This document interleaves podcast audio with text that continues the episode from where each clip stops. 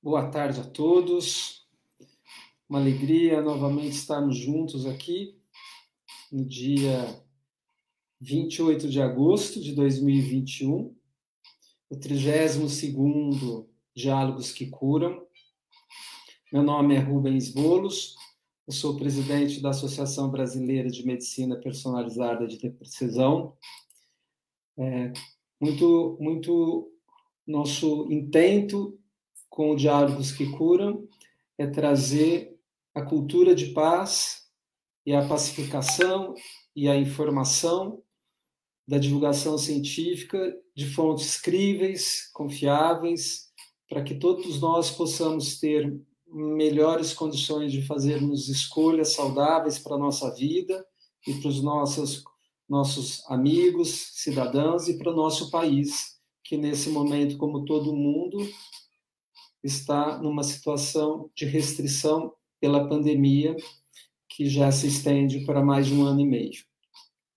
Hoje, um tema muito importante para nós conversarmos, dentre sempre, né? A bandeira da BNPP hoje são quatro pilares: a imunidade, trabalhar com a resiliência biológica, a recuperação da saúde, a cultura de paz e a imunidade, manter a nossa a situação de vida protegida.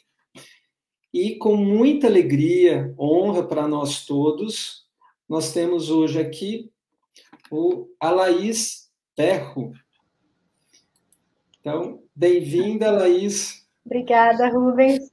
Obrigada pelo convite. Muito feliz de estar aqui com vocês hoje. A Laís, ela é uma mestre e doutora em psicobiologia e medicina do sono. Aqui realizou na Unifesp, Universidade Federal de São Paulo, e no Emory University.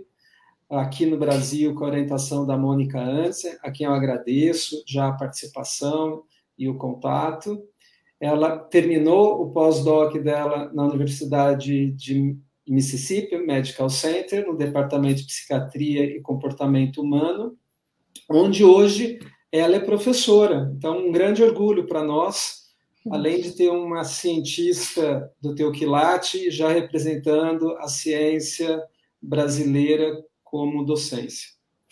E a linha de pesquisa da Laís é tudo de bom, é a neuropsicofarmacologia com ênfase na relação entre farmacodependência e sono.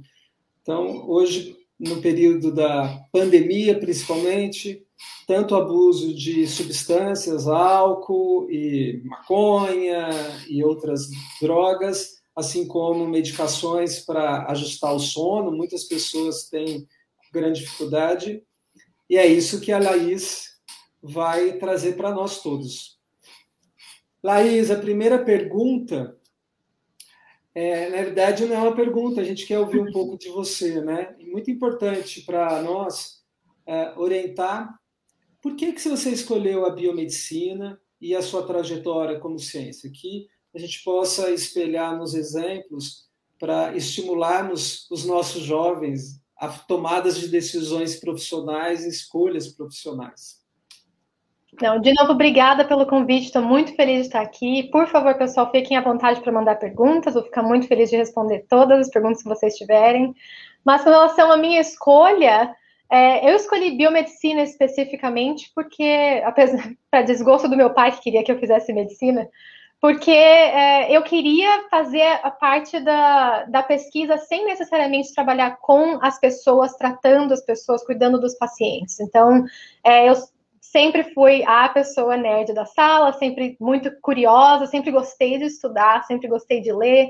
É, por sorte, tinha muita facilidade com o inglês, né, que me ajudou a vir para cá depois. E com, com todas essas, uh, essas, uh, essas habilidades de, de, de, querer pesquisar, de querer ler, de querer saber, foi o que me levou a escolher a biomedicina. É, na época eu não sabia, na verdade, o que biomedicina era, e eu fui descobrir que, na verdade, a biomedicina tem muitas frentes, né? Aliás, inclusive o pessoal da biomedicina da Unifesp está fazendo a segunda jornada da biomedicina esse ano, contando o que é a biomedicina, quais são as possíveis carreiras da biomedicina. E uma delas, dentre as muitas possíveis, é seguir a carreira acadêmica, que foi o que eu escolhi.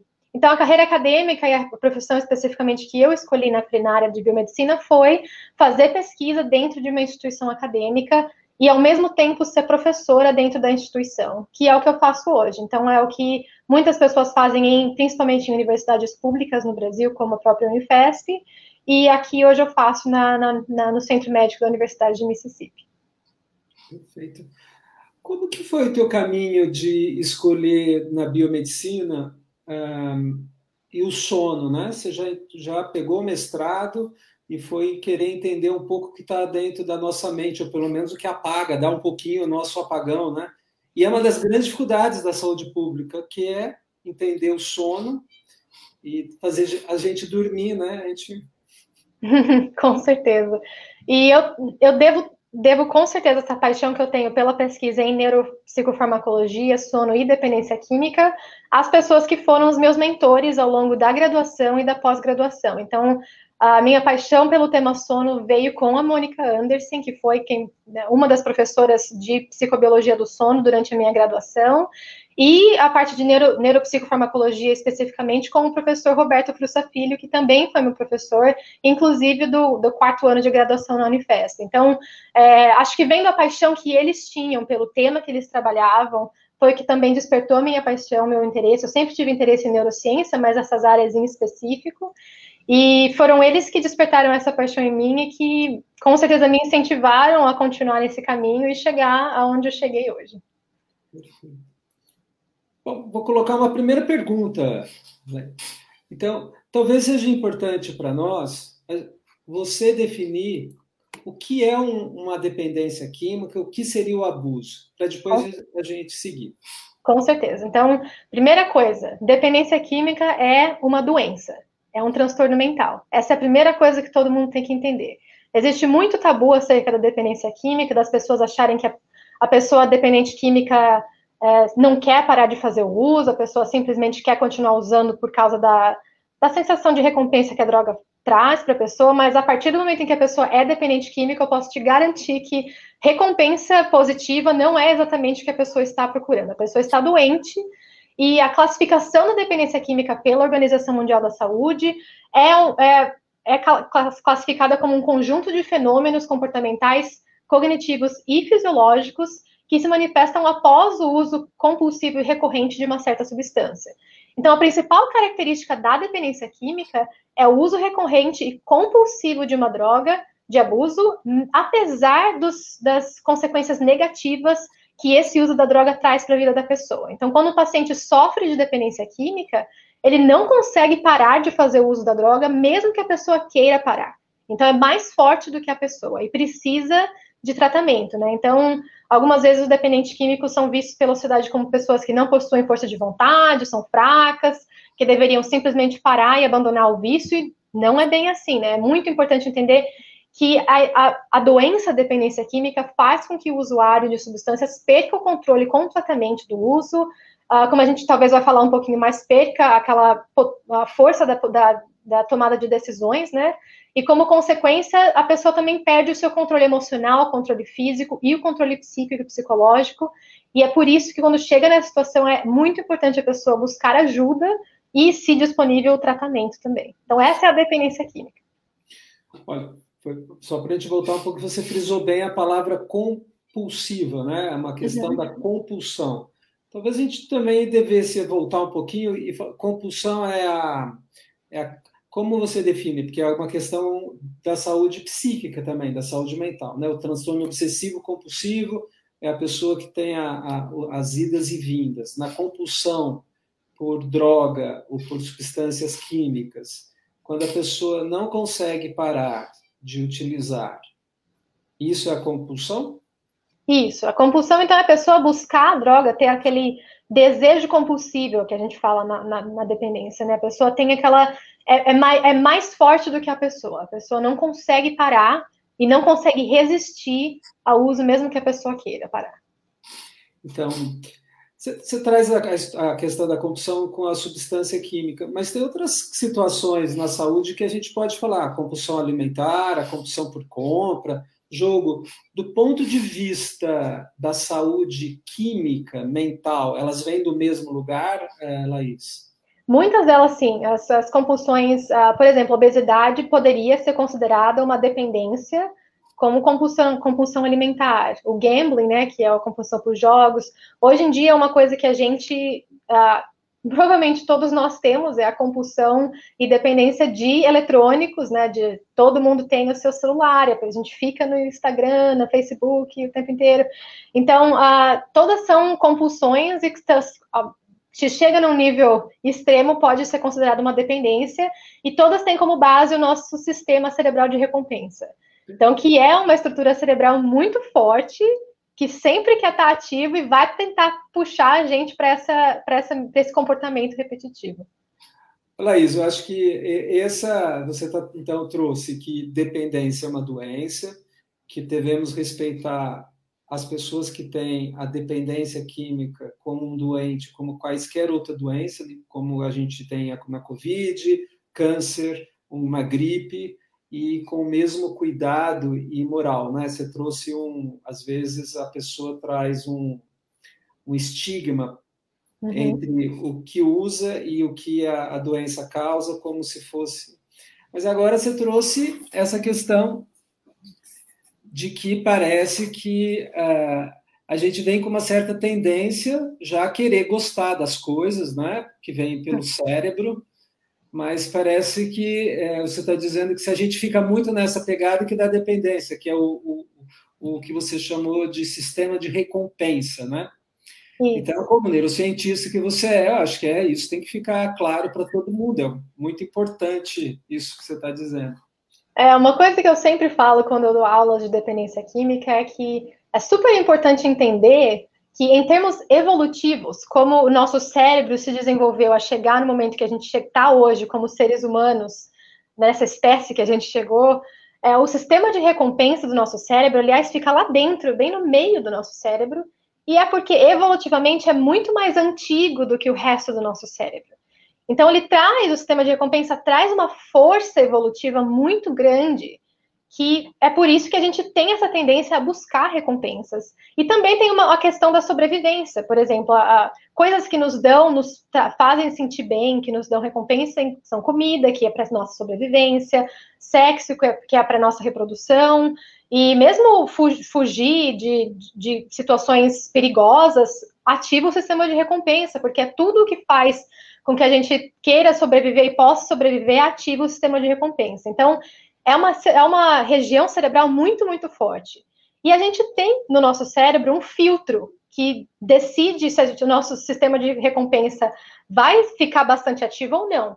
E esse filtro fica bem aqui no, no córtex pré-frontal, e é muito mais recente evolutivamente do que o sistema de recompensa. Então você tem, é como se fosse a criança do nosso cérebro falando para o adulto do nosso cérebro o que fazer e o que não fazer.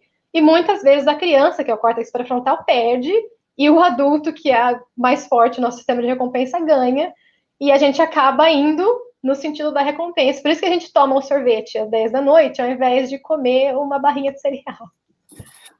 Muito bom. Então, é, a, o sistema de recompensa foi um processo que, só para tentar fazer um síntese para quem chegar, a gente está falando de dependência química, dependência química por substâncias, mas a gente vai ver que é, são todas aquelas questões que ditam comportamentos que se repetem e que as pessoas não conseguem ter êxito na sua vida se não for o uso imediato então, por substâncias químicas, drogas e também fármacos, mas pode ser comida, alimentos, jogo, né, como você disse. E que isto vem de uma estrutura que a biologia trouxe para nós, que está no nosso cérebro, é a região mais tegumental ventral, né, é, que, que faz com que a gente se associe e facilite o contato, a relação com pessoas e coisas. E quando a gente fica muito nisso, a gente esquece de ter uma tomada de decisão mais inteligente dessa região nova que você falou que é o neocortical. Tentei resumir, mas acho que você volta mais um pouco para você. Não, perfeito. Exatamente o que você falou foi um resumo perfeito. acho que até mais claro do que eu falei para as pessoas entenderem, mas é isso mesmo. Essa questão da região. E, e, o filtro que você disse, o filtro você coloca como se fosse o núcleo accumbens, só para entender, ou é exatamente a conversa entre essas três partes do cérebro: o núcleo, a, a região mais primitiva e a região mais uh, adquirida do neocórtex. Isso, é o, o, que eu quero dizer é realmente essa, a questão do neocórtex, né, do, do córtex pré-frontal, é, que se conecta com o núcleo accumbens, que se conecta com a nossa região mesolímbica, que é a parte do nosso sistema de recompensa, e é essa conexão que faz com que uma hora a gente, quando a gente pensa, hum, eu deveria fazer isso agora, eu queria fazer isso agora. Mas aí o seu córtex pré-frontal fala, peraí, vamos colocar isso num contexto tanto social, como emocional, como cognitivo, e a gente deveria fazer isso agora. E aí você percebe que muitas vezes a resposta é não. E quando o seu sistema de recompensa está super ativo e o seu sistema, o, o córtex pré-frontal, o neocórtex está fraco, que é o que acontece na dependência química, a pessoa não tem essa, esse, esse controle. Mesmo que a pessoa queira falar, não, eu não quero essa droga. O seu neocórtex, o seu córtex pré-frontal está fraco e o seu sistema de recompensa está forte e a pessoa não consegue falar não. Bom, ficou claríssimo, né? Primeiro a gente agora temos que entender de que aquela história do grilo falante, do diabinho e do, do anjinho não, é paranoia, né? Que a gente tem esse, essa condição de ajuizar entre o que seria uma escolha evolutiva e uma escolha que é gostosa, mas que pode deixar a gente parado no tempo. Uhum.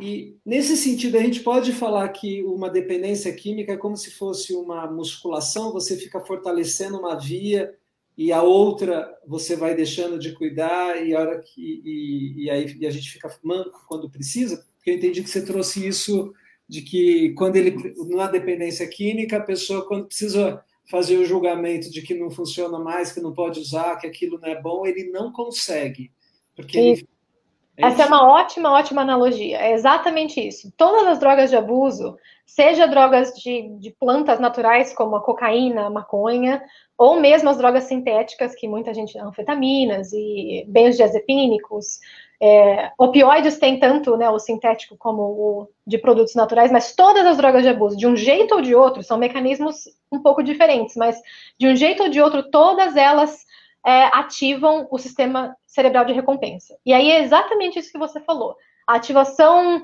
repetitiva, crônica daquele sistema de recompensa não só fortalece o sistema no sentido de que o sistema fica cada vez com mais necessidade de ser ativado, e também enfraquece o resto do cérebro que não está sendo tão utilizado naquele momento. Então é, é, exatamente isso, é uma musculação errada. A gente não deveria estar fazendo esse tipo de musculação, mas quando a gente faz uso, quando a pessoa faz uso crônico da droga, é exatamente isso que acontece. E o que, que o sono tem a ver com essa questão, né, que você acabou estudando? Né? A gente chegou na dependência e tal, e agora sono, sono e privação, ou privação do sono e dependência química se conectam? Sim, é exatamente essa é a minha, a minha linha de pesquisa. E se conectam muito. Tem vários motivos pelos quais o sono se conecta com a dependência química. Acho que o mais claro para todo mundo é muita, a maioria das vezes quando as pessoas estão fazendo uso de drogas de abuso no, no contexto recreacional, ou seja, usar a droga não por condições médicas ou porque alguém foi prescrito, mas no uso recreacional da droga em festas, em raves, em seja o que for, muitas vezes isso acontece no contexto de privação de sono. Porque essas, essas festas acontecem normalmente à noite, no meio da madrugada, muitas delas duram dias e dias e a pessoa está privada de sono. Então, esse é o primeiro, assim, indicação de que tem alguma coisa a ver o sono e a dependência química. Mas a realidade é que esses anos todos de pesquisa mostram para gente que a relação entre sono e dependência química é uma relação bidirecional.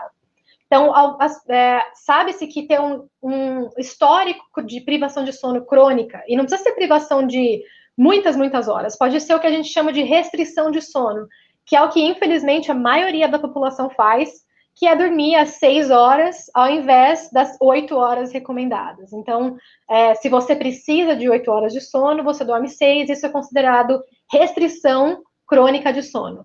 Ter um histórico de restrição crônica de sono, um histórico de privação de sono ao longo da sua vida, predispõe a pessoa a desenvolver dependência química.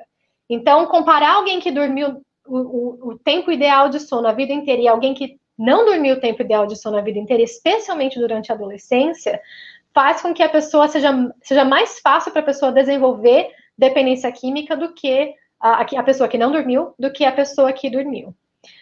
E, além disso, todas as drogas, a, a, a questão da a privação de sono em si, a pessoa estar privada de sono, faz com que o efeito da droga no cérebro seja maior. Isso porque a privação de sono em si potencializa o nosso sistema de recompensa que a gente estava falando até agora. Então, quando a gente está privado de sono, nosso sistema de recompensa está gritando pelas recompensas, porque a falta de sono faz com que o sistema de recompensa esteja mais ativo.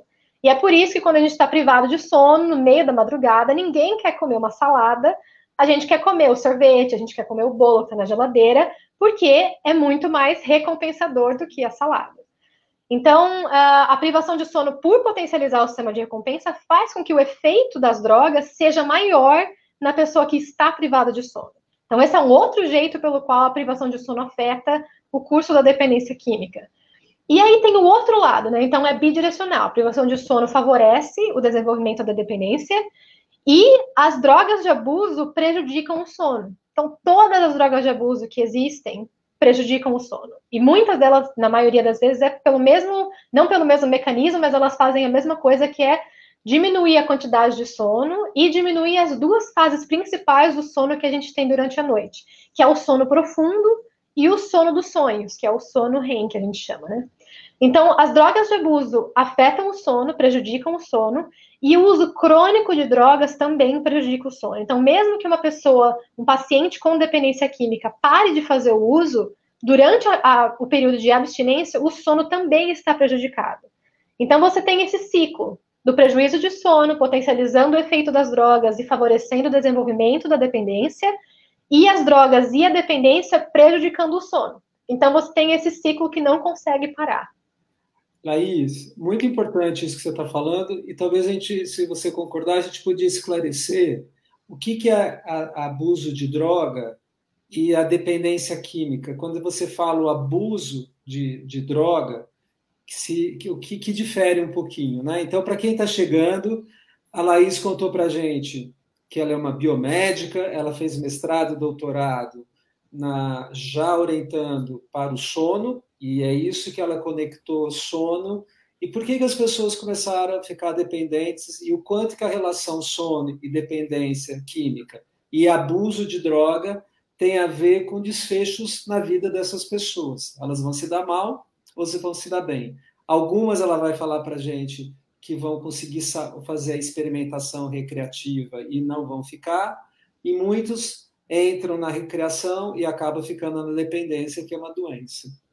E uhum. a gente tem na biologia evolutiva regiões do nosso cérebro que funcionam como a parte mais infantil da gente, que é muito emocional, que gosta do doce, que gosta de viver a vida é, com muito prazer, e a outra que é, é recente, que é a área frontal, a região nova de neocortical, que nos dá a inteligência, o juízo. Mas às vezes algumas pessoas têm mais juízo e fazem escolhas que saem, e outras que têm um juizinho mais fraco, no sentido de que ficam só vivendo a emoção, e aí é da dependência. E agora, Laís, o que é abuso de droga e tem a ver com dependência química? É a mesma coisa ou não?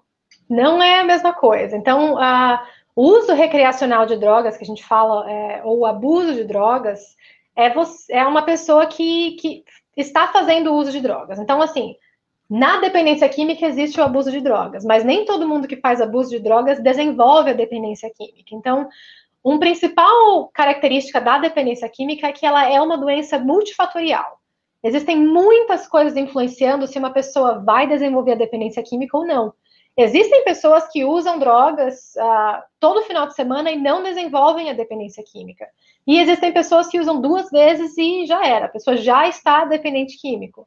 E uh, dentre os fatores que influenciam tudo isso é, estão uh, questões sociais, socioeconômicas, questões ambientais, questões de família, como a pessoa foi, né, em, em que tipo de ambiente a pessoa cresceu, é, questões até genéticas que a gente não sabe muito sobre, mas sabe-se que tem um componente genético, por exemplo, no alcoolismo, no desenvolvimento da dependência de álcool. É, o sono é um deles que eu acabei de falar, né? A privação de sono histórico de privação de sono. É, questão alimentar, se a pessoa passou por restrição alimentar durante a adolescência, predispõe a pessoa a desenvolver dependência química também. Então, tem muitos fatores que de determinam se uma pessoa que está fazendo o abuso de drogas, que é usar as drogas no contexto recreacional, vai desenvolver a dependência química, que é quando a pessoa está doente, tem aquele transtorno mental de não conseguir parar de fazer o uso da droga e fazer o uso crônico e compulsivo da droga, mesmo que a pessoa queira parar, ela não consegue. Ela tem o que a gente chama de recaída, que é voltar a fazer uso da droga depois de um período em que ela conseguiu ficar sem fazer o uso. Esse é o grande desafio, talvez, quando a gente usa, fala da dependência química ou mesmo do abuso, não é? A, a, a, a quantidade e a evitar a recaída. Exatamente. E um dos grandes desafios, né, a gente está falando para tratar a dependência química, um dos grandes desafios é o próprio tabu que existe acerca da dependência. Então, se a pessoa às vezes Uh, mesmo quando a pessoa consegue reconhecer que tem a dependência, não quer admitir que tem a dependência por causa do tabu da sociedade não uh, dar o apoio para a pessoa poder procurar ajuda. Mas tem, tem mais do que isso, né? Como a gente falou, tem muitos fatores que determinam se a pessoa começa, continua e perpetua o ciclo da dependência química. E um desses desafios muito grandes é o que a gente chama de condicionamento que a pessoa desenvolve entre o efeito recompensador ou uh, o efeito prazeroso que a pessoa sente quando usa a droga e o ambiente. Então vamos supor, se eu e o Rubens a gente vai para um bar e aí a gente faz, a gente toma uma cervejinha e aí na semana seguinte a gente faz a mesma coisa, vai para o bar e toma cerveja. E aí toda vez que eu a gente uma vez por semana por um mês a gente vai para o bar e toma cerveja. A próxima vez que eu ver o Rubens andando na rua, a primeira coisa que eu vou pensar é cerveja, porque eu condicionei ou eu associei eu ver o Rubens e a gente tomar uma cervejinha. E isso é o que a gente chama de condicionamento com as pistas ambientais. A pessoa usar a droga e aí a pessoa fazer uma associação entre aquilo que a pessoa está sentindo por causa da droga e as pistas ambientais. Agora, você imagina uma pessoa que está num bar e faz uso de uma droga de abuso. Quantas pistas ambientais existem naquele contexto? Pode ser o amigo, como o exemplo que eu dei do Rubens, é, pode ser uma música que está tocando na hora em que a pessoa está sentindo aquele efeito recompensador da droga, pode ser um cheiro, pode ser uma palavra, pode ser o próprio ambiente, pode ser tantas coisas que a pessoa não percebe. E é por isso que as estratégias de é, reabilitação, né, que manda a pessoa para um, uma clínica para ficar lá três meses, passar pela abstinência e aí a pessoa volta para o mundo real, né, muitas vezes não funcionam, porque quando a pessoa volta para a realidade, as pistas ambientais ainda estão ali. E assim que a pessoa vê as pistas ambientais que estão associadas ao efeito da droga, a pessoa sente a vontade, o que a gente chama em inglês de craving, né, aquela compulsão pelo uso da droga de novo. E essa é uma das um dos principais desafios para o tratamento da dependência química é, a pista ambiental que você está trazendo é uma das questões para a gente poder entender, mas é uma memória, né? É uma memória Isso. que fica guardada e que vai nos predispor a repetir que é aquilo que você chamou de compulsão, né? Que é ao então pode ser uma pista ambiental de um papo como o nosso, da encontrar o lugar que ele sempre usou, usava, o beco, ou um cheiro, mas pode ser também por emoções ou situações de tensão. Quando a gente. Não pode? Pode. Um, um dos exemplos mais clássicos de pista ambiental é o cafezinho e o cigarro. Então, a pessoa toma, fuma um cigarro enquanto está tomando um cafezinho. E aí a pessoa tenta parar de fumar. Mas aí toda vez que vem o cafezinho, que aliás também é uma droga de abuso, a cafeína, né? Mas toda vez que vem o cafezinho, a pessoa fica naquela sensação de que quer fumar o cigarro. Então, essa é, é, é, o mais clássico de que a gente costuma falar da associação. Perfeito. É, Laís, quando você, quando a gente, é, você falou do craving, né, da, da recaída, frente ao reencontro dessas pistas que me estimulam a voltar ao uso, tem um outro, uma, uma outra pergunta a, sobre a overdose, porque quando as pessoas fazem a desintoxicação ou o processo de, é, de eliminar, que é no, no que você disse do, da internação, no sentido de drogas de, da dependência química, comunidades terapêuticas ou aquelas que realmente são mais é, restritivas e a pessoa entra numa reabilitação para recondicionar essa via, é, tenha grande risco na saúde pública da overdose. As pessoas entendem que a overdose é porque a pessoa usou muita dose, né? Mas na realidade, geralmente são pessoas que estão tentando parar, mas que vão usar, depois de um certo tempo, o, o fármaco ou a, a, droga de abuso, né? e ela tem um efeito potencializado e acaba levando, inclusive, a sua própria morte. Isso, é... esse é um problema absurdo aqui nos Estados Unidos. Como a, não sei se a maioria do, do, pessoal no Brasil sabe, mas existe uma epidemia de abuso de opioides aqui nos Estados Unidos, que começou com a prescrição de opioides, que são drogas que são prescritas para pessoas com dor crônica. E aí as pessoas, muitas dessas pessoas que começaram a usar por anos esses opioides, desenvolveram dependência pelo opioide e passam então a usar comprar na rua, seja heroína, que é um outro opioide, fentanil, que é um outro opioide. E muitos desses opioides que as pessoas compram na rua são muito mais fortes do que os opioides que as pessoas são prescritos na clínica. E é exatamente isso. Então, a pessoa está usando um, um, um, uma quantidade X da droga antes de entrar na reabilitação, na desintoxicação.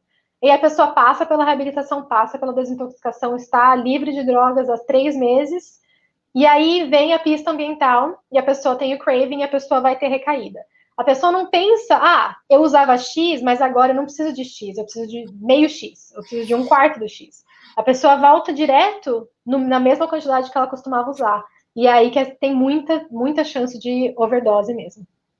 Perfeito. A, a Laís falou do ópio. Acho que eu vou fazer, trazer um contexto que tem a ver político e você desenvolve, por favor, Laís, do ponto de vista farmácico. O ópio é a papoula, né? que o maior fornecedor é a região do Afeganistão. E um dos do, das riquezas do mundo é na droga, vai dar tanto a morfina e a heroína, quanto todos os sintéticos, que é o fentanil, e as medicações que na prática clínica a gente usa para tirar as dores crônicas, que são o que a gente chama de receptores de opioides. Então é importante entender que hoje as regiões que são produtoras de droga vivem suas regiões de conflitos, porque seria um, um padrão econômico que todos nós cresçamos os nossos olhos, não só para o petróleo, mas algumas condições que muitos governos vivem da produção do narcotráfico.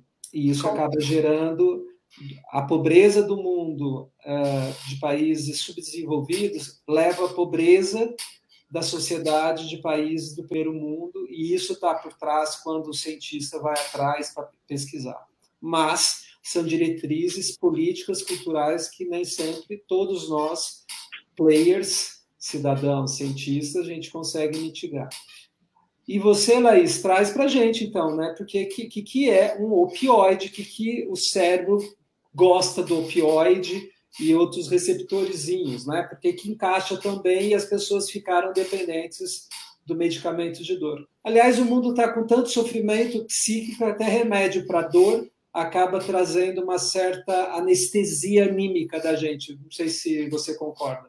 Concordo, não, com certeza. E acredito, inclusive, que isso seja um fator que influencia muita gente ao começar e a continuar a usar drogas. É, aliás, durante a pandemia, saindo um pouquinho mais no mesmo assunto, o consumo de drogas de abuso aumentou absurdamente. Dos dados que a gente tem agora, de comparado a um ano atrás, dois anos atrás, o aumento no uso de drogas, especialmente opioides e drogas benzodiazepínicas, que são drogas que diminuem a ansiedade, né? Foi absurdo. Então você vê que realmente quando a gente enfrenta uma situação crítica, como que é que a gente está vivendo hoje com a pandemia, o abuso de drogas aumenta, talvez, como você falou, por pela gente, pelas pessoas buscarem essa sensação de anestesia, de não terem que viver o que está acontecendo no momento agora, né? Mas uh, os opioides, então os, eu tava engraçado que eu estava conversando hoje com meu marido sobre isso, sobre quem veio primeiro? Foram as drogas de abuso ou foram os neurotransmissores do nosso cérebro, quando a gente estava né, no processo evolutivo? E é muito difícil de saber, porque nosso cérebro tem um sistema uh, opioide endógeno. Então, a gente tem receptores para os opioides, a gente tem opioides endógenos que fazem o, o serviço deles normal, que, e, e, um deles é controlar a questão da dor, e outro deles, inclusive, é controlar a questão da recompensa. E aí a gente encontra, por exemplo, na natureza, que é a questão da heroína, né? Da papoula, como você falou, a gente encontra substâncias que potencializam esse sistema. Então, eu, até onde eu sei, não, não, não existe uma, uma conclusão de quem veio primeiro, se foram as drogas de abuso ou se foram os receptores no cérebro, mas eu acredito que é, eles tenham evoluído concomitantemente. Então, eu acho que é, a, o, o, o, nosso cérebro tem desenvolvido esse sistema é, endógeno que potencializa a recompensa, inclusive que tem os, os opioides endógenos, favoreceu no, no, passado o consumo de plantas que tivessem essa substância opioide, e isso também favoreceu o desenvolvimento evolutivo do, uh, do nosso sistema opioide, opioide endógeno. Isso também vale para o sistema endocannabinoide, por exemplo, e o próprio sistema de dopamina, por exemplo, a cocaína é uma droga que age diretamente no sistema dopaminérgico. Então, essa para mim é fascinante a gente pensar sobre isso. E eu acredito que aconteceu meio que paralelamente. O, vou trazer então só sempre agora o contexto cultural, mas onde você está é importante, que são os receptores.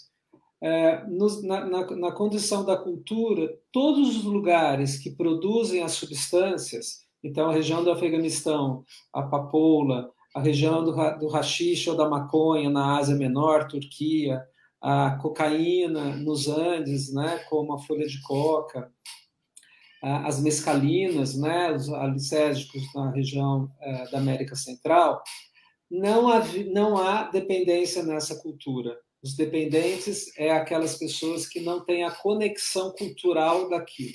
Então, geralmente eram drogas que estavam habilitadas para situações muito específicas, é, épocas de enterro, de casamento ou de festividades, em que e é o que a gente vê hoje na relação do Daime na floresta amazônica e alguma então tem uma questão cultural como transmutação, como um processo de elevação de consciência. Então, a grande questão é que o, o ser humano contemporâneo desenvolvido começou a hiperestimular essa via da recompensa que você trouxe e a gente ficou dopaminérgico nesse sentido e todas as drogas que você trouxe. Então, três nomes importantes: os opioides, os canabinoides, os receptores da cocaína que vão direto na dopamina e tem hoje os receptores MU que está é, muito. Tudo isso se conecta com sono também? Sim, é, se eu, quando eu dou aula sobre dependência química e sono, eu mostro um slide do cérebro, na, na, na secção assim, no, no, meio do cérebro. E aí, se você olhar as regiões cerebrais, os sistemas cerebrais que estão envolvidos na dependência e os sistemas cerebrais que estão envolvidos no sono, eles têm um, uma, um overlap, assim, eles se casam tão bem que você consegue entender por que que tem essa relação entre dependência química e sono. Então, muitas das regiões cerebrais que estão envolvidas na dependência química também estão envolvidas no sono e vice-versa. E é por isso que a gente tem exatamente essa relação. E o que esses você trouxe então que na pandemia as pessoas também começaram a utilizar mais medicações para dormir, porque uhum. o sono como sintoma clínico, ou a pessoa já tinha alguma questão, mas acentuou ou surgiu. Por que, que essas medicações do sono é, atrapalham, ajudam ou não? Porque dormir fazem, mas e as consequências? Isso, então as medicações para dormir elas são mais conhecidas atualmente como os, mais, mais usadas hoje em dia são os benzodiazepínicos. Então, acho que no Brasil o exemplo mais clássico é o Rivotril ou Valium, né? E as drogas tipo benzodiazepínicas que agem nos mesmos tipos de receptores, nas mesmas vias, são as ainda mais indicadas e, e prescritas para sono, e o exemplo mais clássico é o Zolpidem, que é o Stilnox ou Pax. É, você, acredito que quem está assistindo ou já usou um desses, ou já conhece alguém que usou um desses, porque o uso é realmente muito amplo hoje em dia. E essas drogas, elas têm um efeito sedativo, então elas induzem o sono, fazem com que você caia no sono mais rápido e durma a maior parte da noite, durante a noite. Mas elas têm vários problemas muito grandes. Então, o primeiro deles é que essas drogas, como a gente está falando de dependência química, essas drogas por si só elas têm um potencial de abuso. Então, várias pessoas usam essas drogas né, por motivos recreacionais, compram as drogas não no contexto de prescrição médica, mas na, na rua, nas festas, para sentir aquela sensação de recompensa. É, essas drogas, um outro problema é que essas drogas também têm um déficit cognitivo absurdo. Então, muitas vezes essas drogas elas têm um tempo de duração bem longo. Você toma a droga para dormir e aí no dia seguinte você ainda está sentindo os efeitos da droga e você tem prejuízos de memória, prejuízos cognitivos. Uh, um outro problema grande é a dependência física que é diferente da dependência química, apesar de estar bem relacionada. Então, a dependência química é o que a gente já falou, né? O uso compulsivo da droga, sem, sem conseguir parar, ter a recaída, síndrome de abstinência. E a dependência física é exatamente causada pelas alterações no cérebro é, por um uso a, a, longo prazo de uma droga, é, de, no caso, as drogas benzodiazepínicas que a gente está dando o exemplo. Então, se você usar essas medicações para dormir por muito tempo vai haver alterações, principalmente nos níveis de receptores do seu cérebro, e quando você tentar parar de tomar essa droga, você vai ter a síndrome de abstinência, que é a consequência da dependência física. Então, você não vai conseguir dormir por, pela retirada da droga. Muitas vezes a pessoa se sente nauseado, muitas vezes com dor de cabeça. Em quadros mais graves, tem casos de tremores que são causados pela dependência física que essas drogas causam. E aí, por fim, essas drogas no contexto de sono são prescritas para sono. E elas realmente induzem sono e mantêm o sono. Mas, quando você olha na qualidade do sono da pessoa, elas não induzem um sono de qualidade. Então, quando a gente olha o nosso sono, tem quatro fases diferentes ao longo da noite. Existe um sono que a gente chama de sono fisiológico, que é o sono ideal, né? Você ciclando ao longo dessas quatro fases a noite inteira. E essas drogas benzodiazepínicas, apesar de elas serem indutoras de sono, elas ah, diminuem a quantidade dos sonos mais das fases de sono mais importantes que a gente tem, que é o sono profundo, o sono de ondas lentas, e o sono REM, que é o sono associado com sonhos.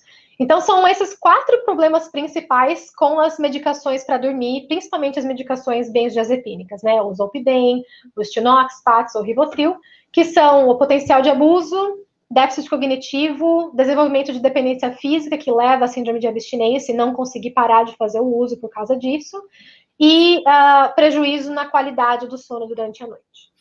Olha, vou. Isso tem que ficar muito bem claro para todos nós, porque como a BMPP não tem conflito de interesses, estamos aqui numa situação de trazer para nós todos, população, a gente não tem o patrocínio é, da, da Farma para esse evento, a gente quer dar liberdade, né, o conflito de interesse para que todos nós possamos é, trazer para vocês todos a informação sem filtros, porque na ciência há filtros. Aqui na BNPP não temos. E a Laís está dizendo isso com uma qualidade. O PATS, o Zolpidem, o Stilnox, eles têm o seu uso muito bem indicado. Quando? Quando a pessoa precisa dormir muito rápido e vai dali dois, três dias, a gente já tira. Essa é a prescrição dessas medicações. Essa, de, essa questão que a Laís trouxe e que eu tentei escrever rápido, da dependência física, química, da prejuízo cognitivo, perde memória, a pessoa fica distraída, ela tem os lapsos, e ela é, é, tem a ausência de sonhos, portanto, as suas tomadas de decisões ficam completamente tomadas. É muito importante. Médicos prescrevem e as pessoas não conseguem. O Rivotril é uma medicação que também tem a sua indicação, é um benzodiazepínico, ele atua mais no glutamato, é uma outra questão, depois a gente pode voltar, mas também ele tem o uso indicado, não é para usar diariamente, é para usar eventualmente. São medicamentos excelentes desde que tenham uso.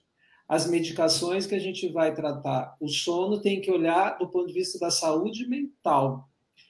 Então, a medicina do sono olha isso de uma maneira, a saúde psiquiátrica mental olha um pouco como sintoma, é, ausência do sono ou a dificuldade da, da, da, de manter o sono como uma consequência da saúde mental. Mas ambas se convergem muito bem, não há disputa.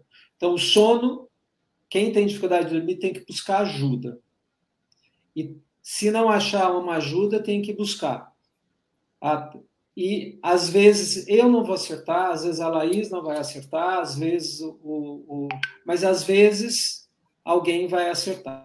E quando a gente não acerta, eu sempre peço para os pacientes, né, Laís, vê se você concorda. 50% é a minha responsabilidade. A outra 50% é a responsabilidade do paciente. Às vezes ele também não conta tudo que ele precisa contar, tudo que ele está passando, e que é uma hora de sofrimento. Então, a privação do sono é um sofrimento. Então, isso que a Laís trouxe, fiz o meu discurso aqui agora. Aproveitem, por favor, apoiem a BNPP colocando o like lá no site, siga a gente, porque é isso que a gente está precisando para ter cada vez mais representatividade e, se der, não precisar de apoio financeiro de, com conflitos de interesse. Então, quando você traz o prejuízo na dependência física, química, na qualidade de sono, memória, tomadas de decisões dessas substâncias, o que isso tem a ver quando um jovem começa a usar muito cedo na construção, né, altera, impacta. Então, tem uma pessoa de 50 anos que está usando, mas tem jovens que estão usando esses tipos, esses tipos de psicofármacos com 15, 17, ou opioide, que nos Estados Unidos é, também é, da geração juvenil. O que isso impacta? Impacta muito. Então, a gente tem, inclusive, é, estudos em animais ou estudos em humanos mostrando que, acompanhando a vida das pessoas, mostrando que quando as pessoas começam a fazer uso de drogas psicoativas na adolescência, quanto mais, quanto mais cedo elas começam a fazer, mais chances as pessoas têm de buscar essas drogas e outras drogas no contexto recreativo. Então, tem muitas crianças, adolescentes que estão sendo prescritos drogas benzodiazepínicas, que estão sendo prescritos drogas estimulantes por causa da questão do TDAH. E aí, isso, o uso das, dessas drogas durante a adolescência, inclusive no contexto recreacional, favorece o desenvolvimento da dependência química no futuro.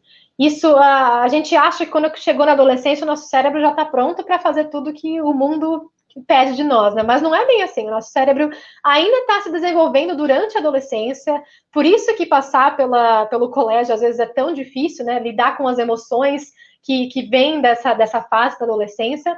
Tudo tem a ver com como o nosso cérebro está respondendo a essa, a essa situação social e, e, e ambiental, né?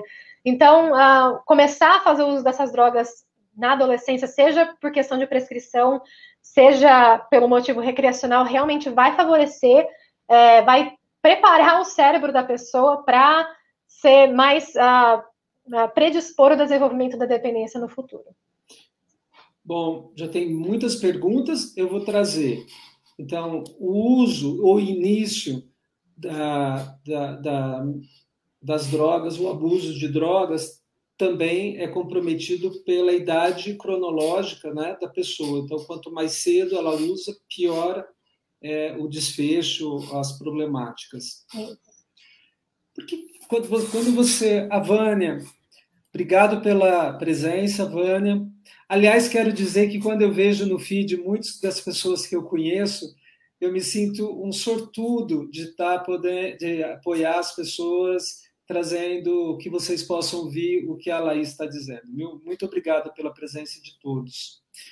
Vânia, pergunta para você: os casos de dependência química em pessoas que fizeram bariátrica são casos de substituição da droga? Essa é uma ótima, ótima pergunta. Como a gente falou, a compulsão alimentar, é, especialmente compulsão por açúcar, né? O açúcar é, é o recompensador do nosso cérebro. É, poderia ser considerado realmente a obesidade uma doença caracterizada como dependência. E muitas vezes as pessoas que precisam parar de fazer esse uso, porque, como você falou, Vânia, fizeram cirurgia bariátrica, podem buscar né, essa, fazer esse, essa escapatória em um outro, uma outra frente. E muitas vezes pode ser substituição é, de uma dependência por outra. É uma coisa que eu, eu já vi bastante também, que não é uma coisa ruim, mas pessoas que substituem a compulsão pela droga encontram o tratamento num contexto religioso e aí a pessoa vira compulsiva pela própria religião. Então, uma vez, uma vez que uma pessoa tem essa tendência à compulsão, infelizmente a compulsão costuma acompanhar a pessoa em outras frentes que também podem estar associadas com dependência ou comportamentos de compulsividade. Eu acredito que, eu não, eu não posso falar com certeza, mas com a minha experiência em farmacologia, eu acredito que pessoas que fizeram cirurgia bariátrica a própria absorção e farmacocinética das drogas esteja alterada e pode ser que seja uma absorção diferente que favorece, eu não sei, eu estou totalmente teórico aqui, é, pode ser que favoreça também a, a, o, o, efeito mais, mais forte dessas drogas ou o desenvolvimento da dependência. Então, essa também pode ser uma outra frente que pode estar associada com isso. Perfeito. Vou contribuir um pouquinho, porque é importante isso. Lógico, por favor. A, a, bariátrica, ela muda exatamente a absorção não só de fármacos, mas de nutrientes. Por isso que o pós-bariátrico é considerado um desnutrido, né? Ele faz a diminuição do estômago e ele vai direto, ele passa naquelas fases primeiras do intestino, que é o duodeno, o jejum, e aonde a gente absorve os alimentos. Por isso que quem tem, faz a bariátrica tem necessariamente que tomar a suplementação. E de acordo com onde vai dar essa reanastomose, a ligação do estômago, mas encurtar o caminho, e é aí que emagrece, né? Absorve menos, engorda menos. A pessoa pode ter problemas. Por isso que mulheres param de usar anticoncepcional porque pode ter falha, e aí ela tem que usar outros métodos. Mas tem um dado interessante em relação ao que você trouxe, o doce, porque o doce não é, per, não é perdido, é uma das coisas que mais, uh, uh, mesmo o, paciente, o paciente com dependente bariátrico, mas o Parkinson, que também é uma doença de, que, de questão mais de dopamina, é o sabor que fica, eles sentem o sabor de doce. Então, ah, doce e dopamina é muito forte essa ligação, né? Uhum. E a Tia Ivone, a Tia Ivone é conhecida, tem um outro primo que está sempre aqui também, que é o Cláudio, ele não faz pergunta, então, mas eu quero muito agradecer a presença. A Tia Ivone é uma professora universitária aposentada, engajadíssima, e ela faz essa pergunta: depois de anos de dependência química, é possível a total abstenção? É possível, possível. Eu não vou falar que é fácil, mas é com certeza é possível. Acho que o que vai, de, o que vai determinar o sucesso de um, de um processo de tratamento, de um processo de reabilitação e a pessoa conseguir ficar em abstinência completa é o suporte social que aquela pessoa recebe na própria comunidade direta da pessoa e o tratamento. Infelizmente, é, hoje em dia a gente não tem tratamento para todas as, as, classes de drogas de abuso, mas é por isso que a gente está fazendo pesquisa no laboratório, tentando encontrar. Uma das coisas que eu faço no laboratório é pesquisa não só para encontrar tratamentos que podem ajudar pessoas com dependência, mas também fármacos novos, por exemplo, novos uh, medicações para sono que não tenham todos os prejuízos que a gente já falou.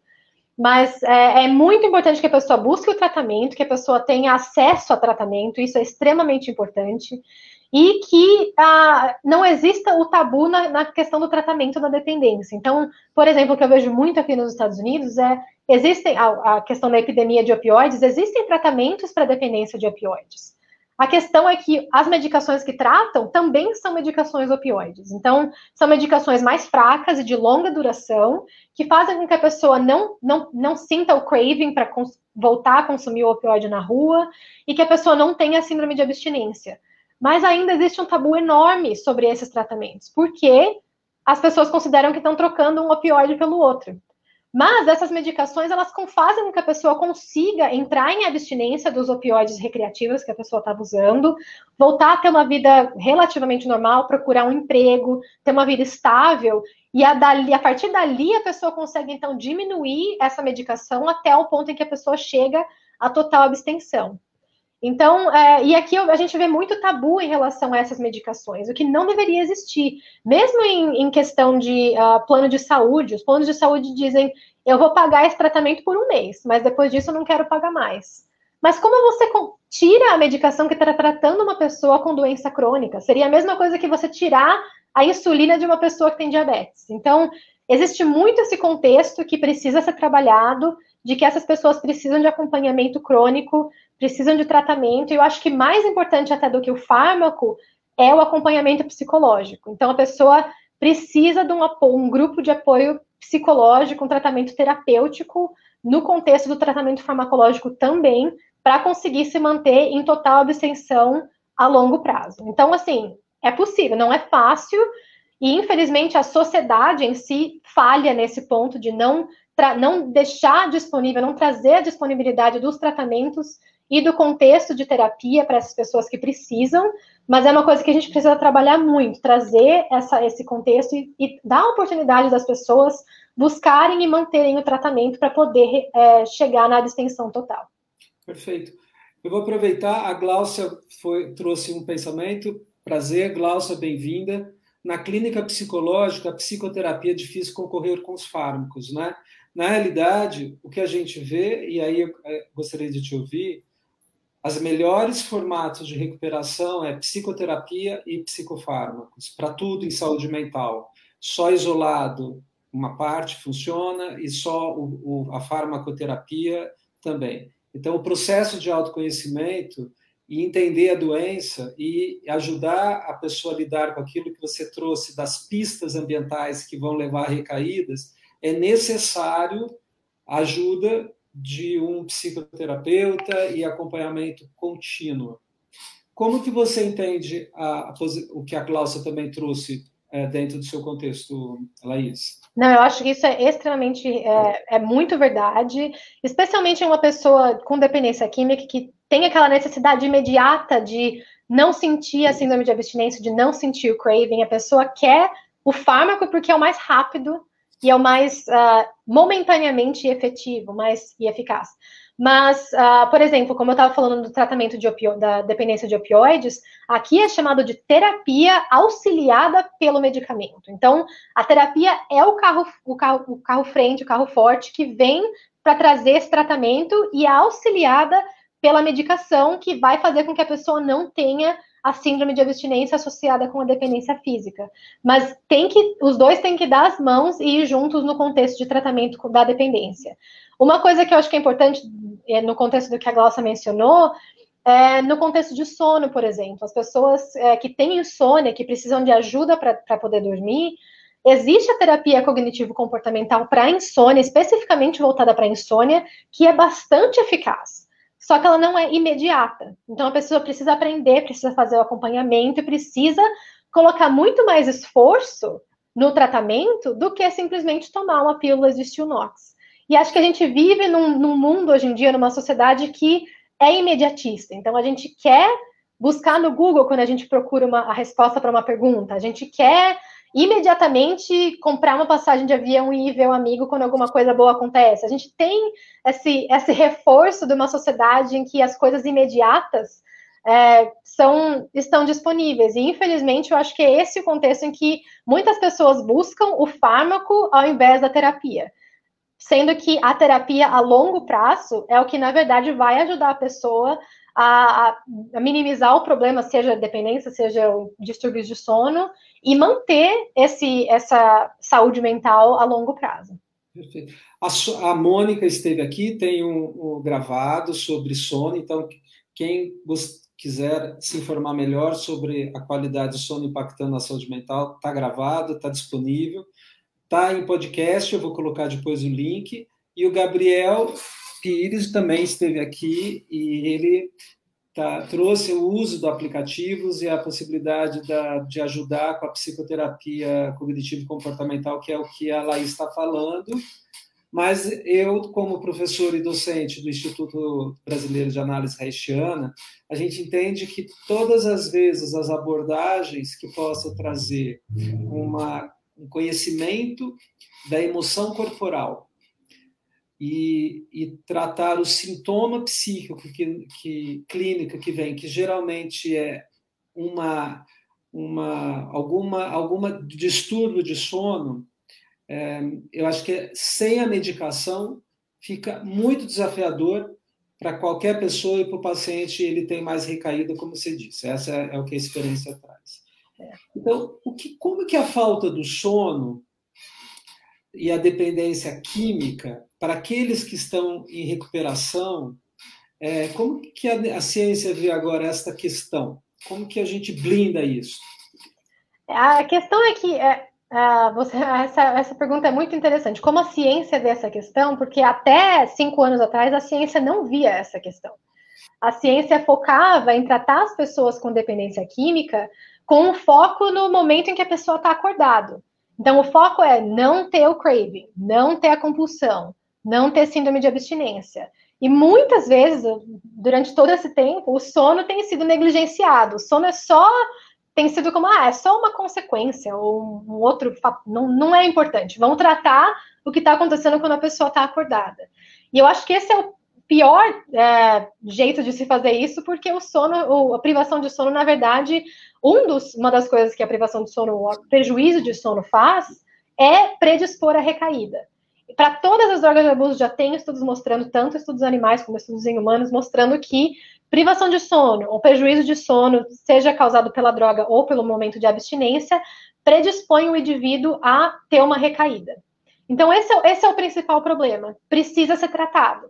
E quando uma pessoa com dependência química vai na clínica para procurar um tratamento para dependência, muito raramente as pessoas focam no. Mas e o seu sono? Como é que a gente vai tratar isso? E um dos problemas é que atualmente não existem muitas farmacoterapias eficazes para tratar o prejuízo de sono no contexto da dependência química.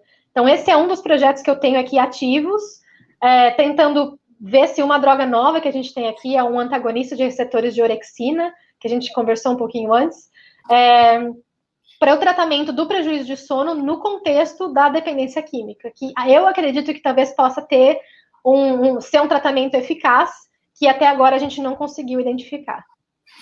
Ó, ela trouxe algo que é muito, muito importante, que é a orexina. Mas a gente eu vou deixar um pouquinho só para depois, porque acho que senão fica um pouquinho a mais. Eu adorei, porque esse é um grande avanço. Dentro ainda do sono, porque você já está trazendo o que a ciência pode agora, é, o futuro do sono, né, em relação uhum. a essa questão.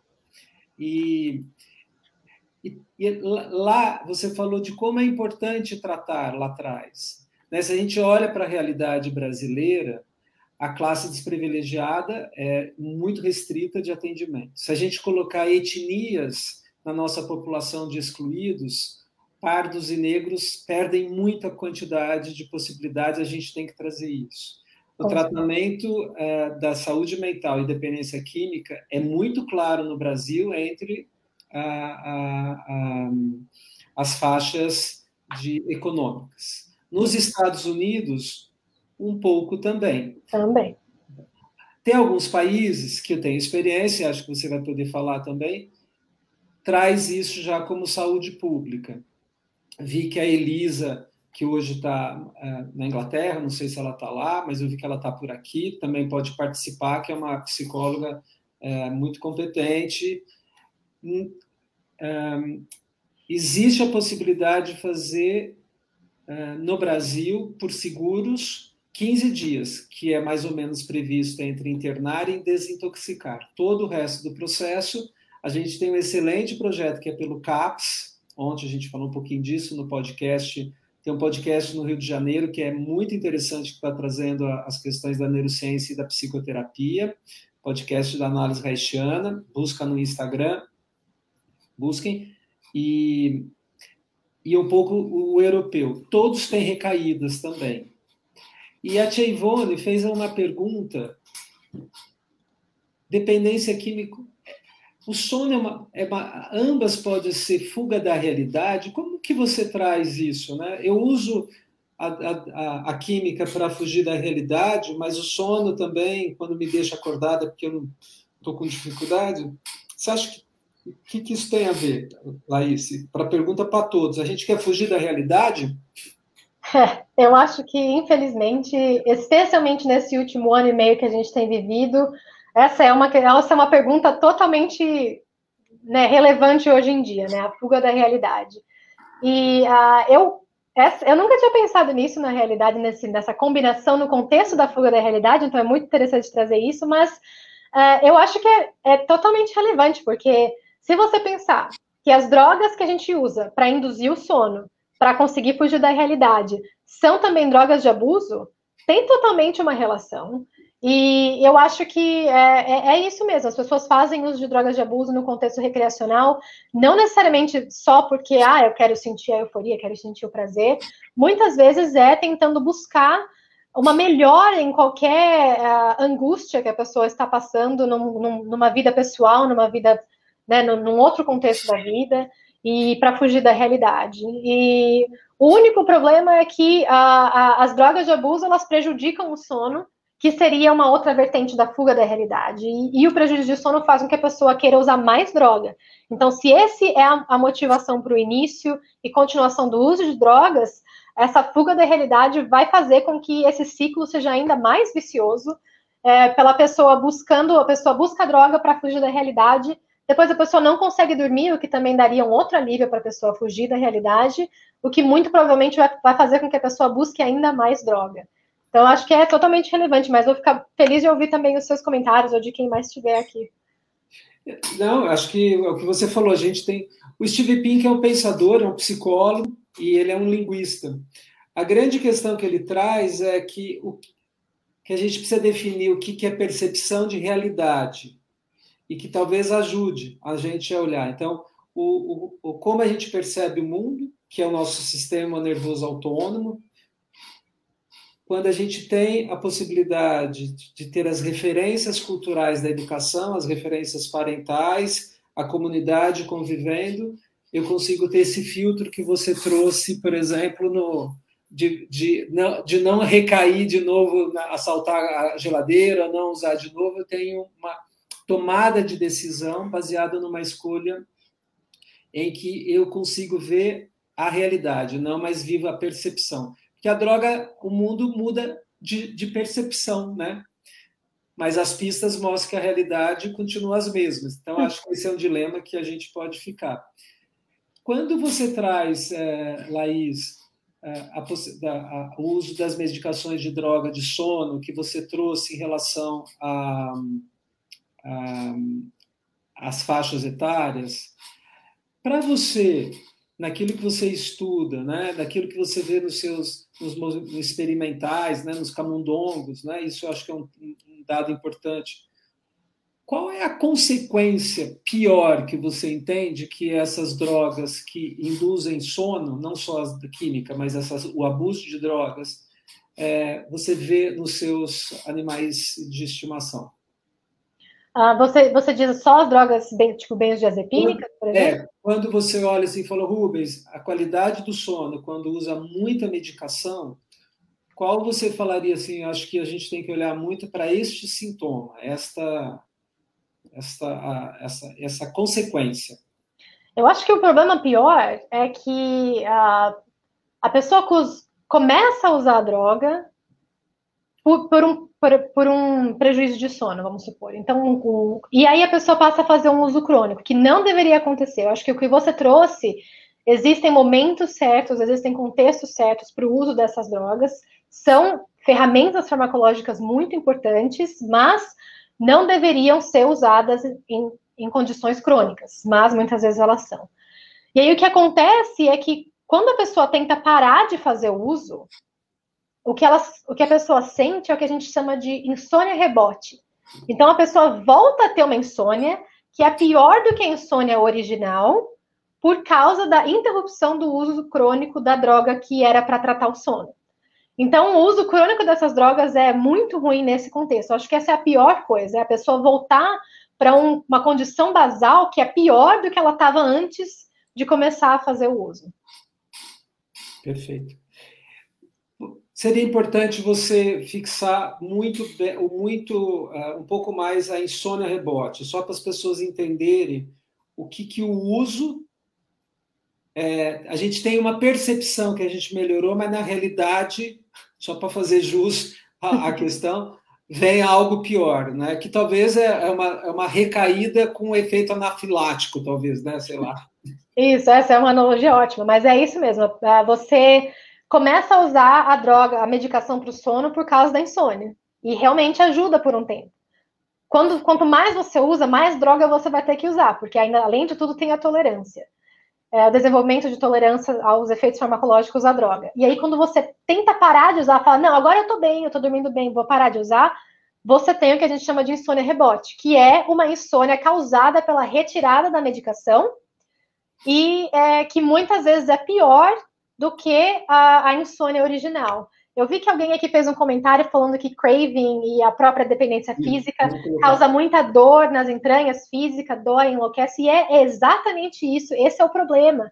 E isso acontece também com o uso crônico de drogas benzodiazepínicas. Teve um, um documentário aqui nos Estados Unidos sobre é, pessoas que fizeram uso por anos de drogas benzodiazepínicas por prescrição, médicos que falaram, toma por causa da ansiedade, ou toma, toma por causa do, do distúrbio de sono.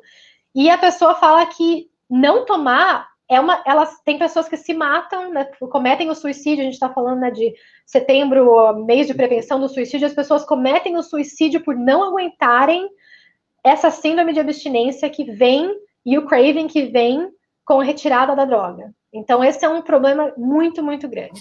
Laís, aproveita e repete a definição de craving. A Cláudia, bem-vinda, Cláudia, obrigado. A Cláudia já esteve aqui como entrevistada, cientista, uma, uma psicoterapeuta do Rio, da cidade do Rio de Janeiro, que trouxe uh, o vou falar que é um crave pela, pela cirurgia plástica, né? As dores e retalhos da mulher em busca da, da, da dificuldade da construção da sua identidade pela plástica. Então, o, o craving que você contou, defina de novo para as pessoas não esquecerem a insônia rebote e o craving. Tá, o craving vem do, do, da palavra crave em, em, inglês, que significa desejar. Então, o craving em português, né, a definição de craving é o desejo compulsivo. Então, se você não tem nenhum tipo de dependência, você não consegue entender o que, que é esse desejo compulsivo. É uma coisa que não sai da sua cabeça. É compulsivo, você precisa daquilo, é uma necessidade física, na verdade, porque é causada pela dependência física. Então, esse é o craving, é o desejo compulsivo pela droga. E a insônia rebote é quando você é, fez uso de medicações para o sono por muito tempo, para tratar o sono, nesse caso, e aí quando você para de fazer o uso da medicação, você tem uma nova insônia, que é o que a gente chama de insônia rebote, que é pior do que a insônia original, causada pela retirada da medicação. Perfeito. É, a Cláudia trouxe uma outra questão que, é, em relação a, a, tratamento, acho importante, acho que eu não citei aqui e vejo se você concorda. Os alcoólicos anônimos, os narcóticos anônimos trabalham em equipes e ela tem razão. Acho que é uma das grandes conquistas de inclusão social geralmente está ligados às comunidades religiosas ou comunidades que emprestam locais e as próprias pessoas que passam pelo processo. Eu tive a oportunidade, é porque, você sabe, Laís, eu tive um amigo no passado que tinha um problema com alcoolismo. E como médico, eu falei assim, eu preciso entender um pouco mais sobre essas questões. É, e eu fui frequentar para ver essas. Porque a gente vê muito em filme, né? Uhum. Mas acho que vale a pena uma experiência de consciência humana e de é, mitigação de altruísmo social, da gente poder entender realmente uma empatia desse sofrimento quando você escuta as histórias, não como uh, ouvinte, mas como a gratificação que a gente precisa ter e respeito a essas pessoas. São desafios que, com certeza, muitos de nós nunca passar, passamos nem passaremos. A gente precisa trazer essa consciência no tratamento. E foi muito importante ouvir os relatos e entender como são as pessoas que conduzem. E é, a Cláudia lembrou muito bem, é uma excelente porta para as pessoas e seus familiares. Então, mesmo quando o paciente ou a pessoa, né, o dependente não consegue atuar, tem a assistência a seus familiares, que é muito rico e transforma isso numa comunidade como a gente está fazendo aqui. Então, você tem alguma referência de alcoólicos anônimos ou as comunidades aí nos Estados Unidos, Laís? Aqui tem o que eles chamam de 12 Steps, que é também é, é bem parecido com Alcoólicos Anônimos e realmente é normalmente a, um lugar de escolha em que as pessoas vão para fazer tratamento. O único problema é que esse 12 steps eles não têm, eles não aceitam nenhuma intervenção farmacológica. E o que a Cláudia falou de ter uma equipe multidisciplinar é extremamente importante. Eu acho que uh, é, é, muito.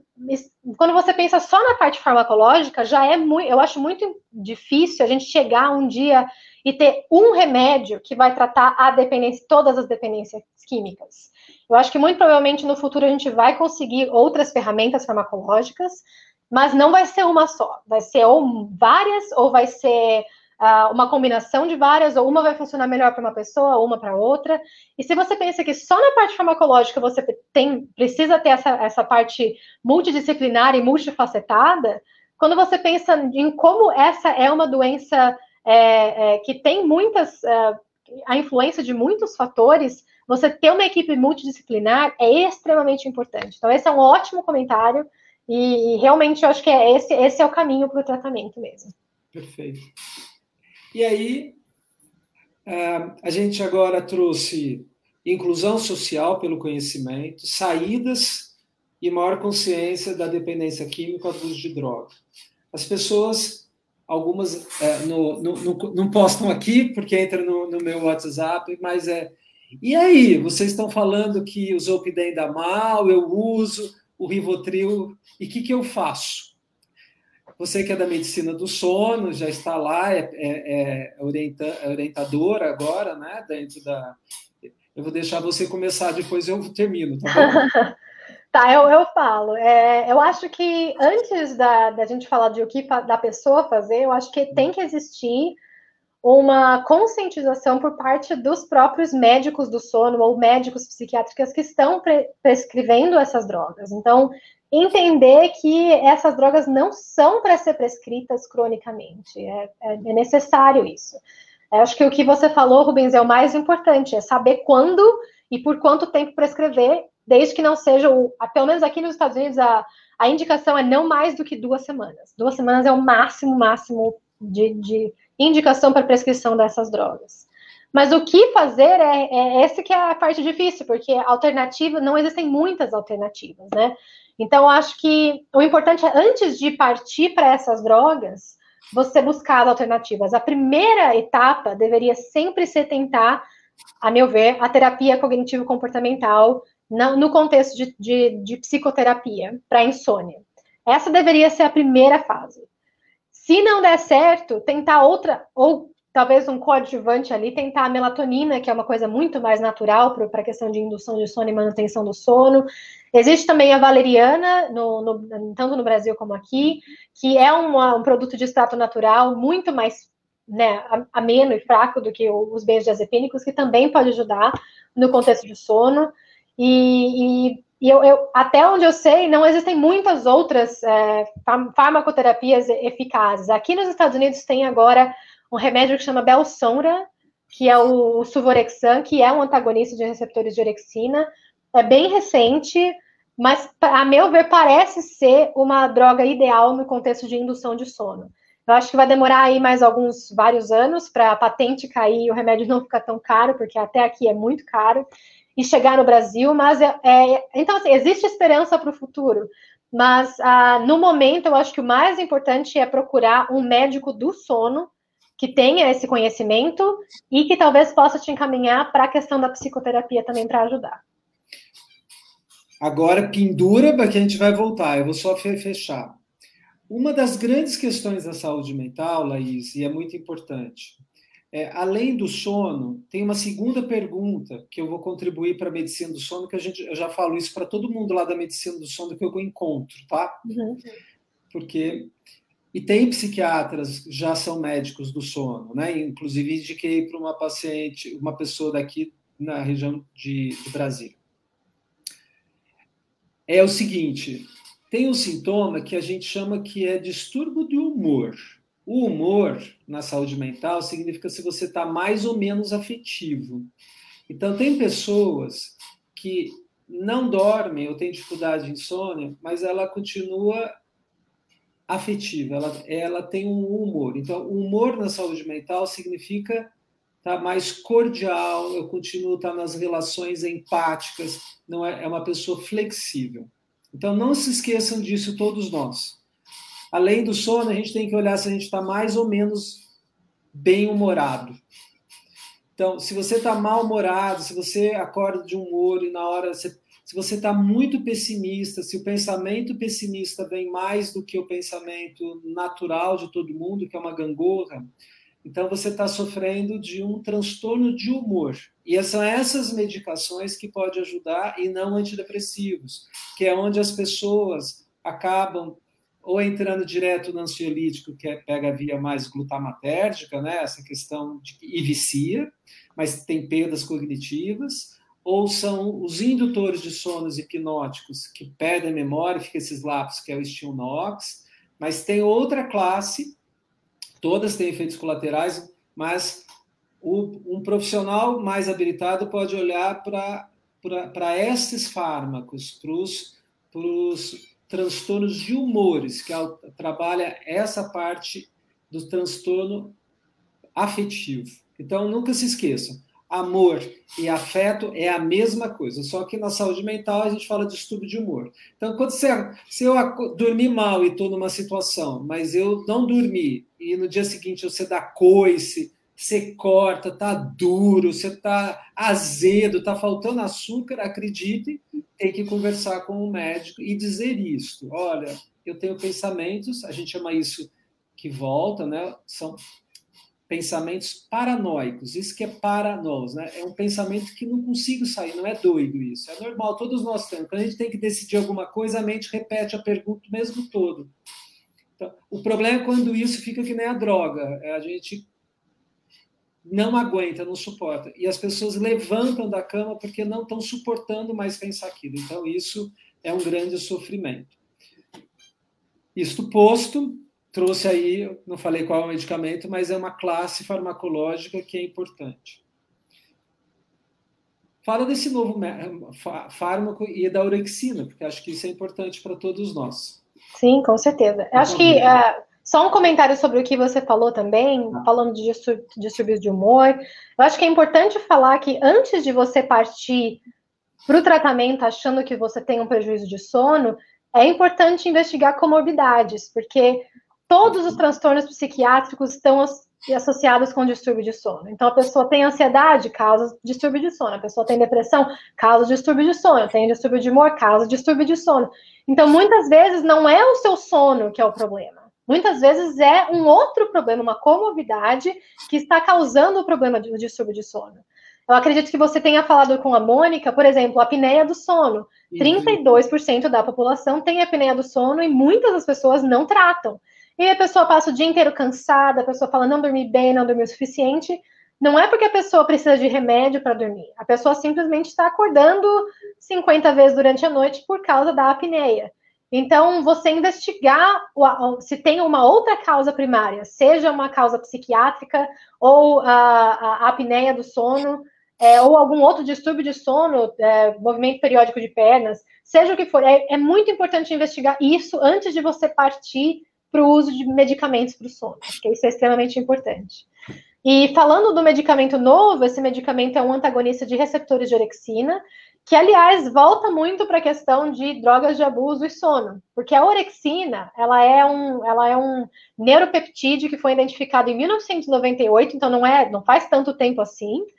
E desde então eles descobriram que ela praticamente está envolvida em todas as funções né, neurobiológicas. Então ela está envolvida na dependência química, está envolvida na, na recompensa, está envolvida no, no controle do consumo alimentar, está envolvida no sono e desde então a gente começou a fazer várias pesquisas, eu e outras, outros grupos de pesquisa, para investigar o papel então da orexina e de receptores eh, antagonistas de receptores de orexina, tanto no tratamento da dependência química, no contexto de diminuir o craving, que a gente já falou, é, diminuir a vontade, o, de, o, desejo compulsivo pela droga e melhorar o sono. Então, é, essa é uma droga. Existem agora nos Estados Unidos duas drogas desse, dessa classe que são os antagonistas de receptores orexinérgicos aprovadas para o tratamento da insônia.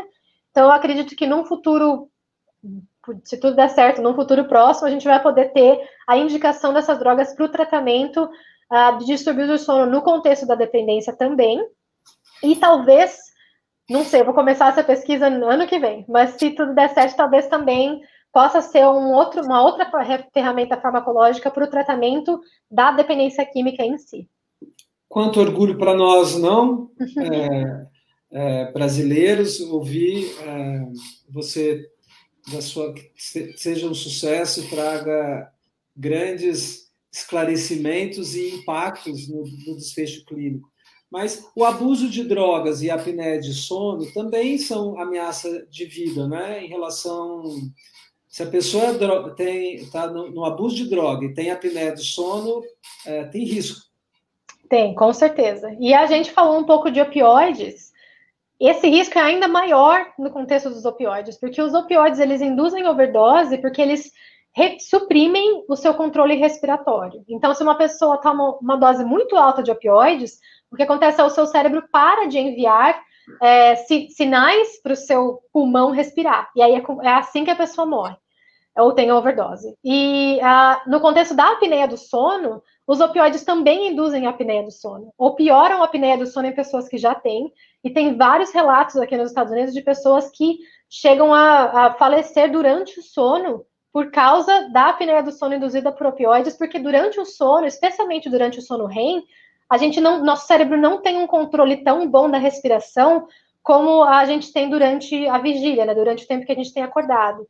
Então, são momentos em que a gente está muito vulnerável, e, e, é por isso que a apneia do sono e as drogas de abuso, elas trazem realmente esse risco à vida, é, especialmente no contexto da overdose é, das drogas de abuso.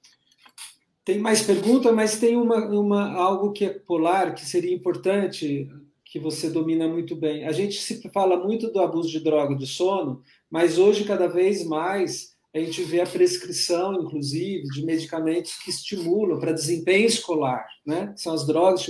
E isso tem um impacto, porque na minha prática clínica, estou tendo que lidar com jovens ou alguns adultos que têm comportamento como adictos, inapetentes, começa a ter a desnutrição e, e por alto desempenho e performance de trabalho escolar e leva a uma situação de caos familiar e com a pessoa, porque é insustentável para a vida. Né? A inapetência é um dos efeitos de colaterais no abuso de droga. A desnutrição, se a gente pega alcoolismo, crack, está tudo junto.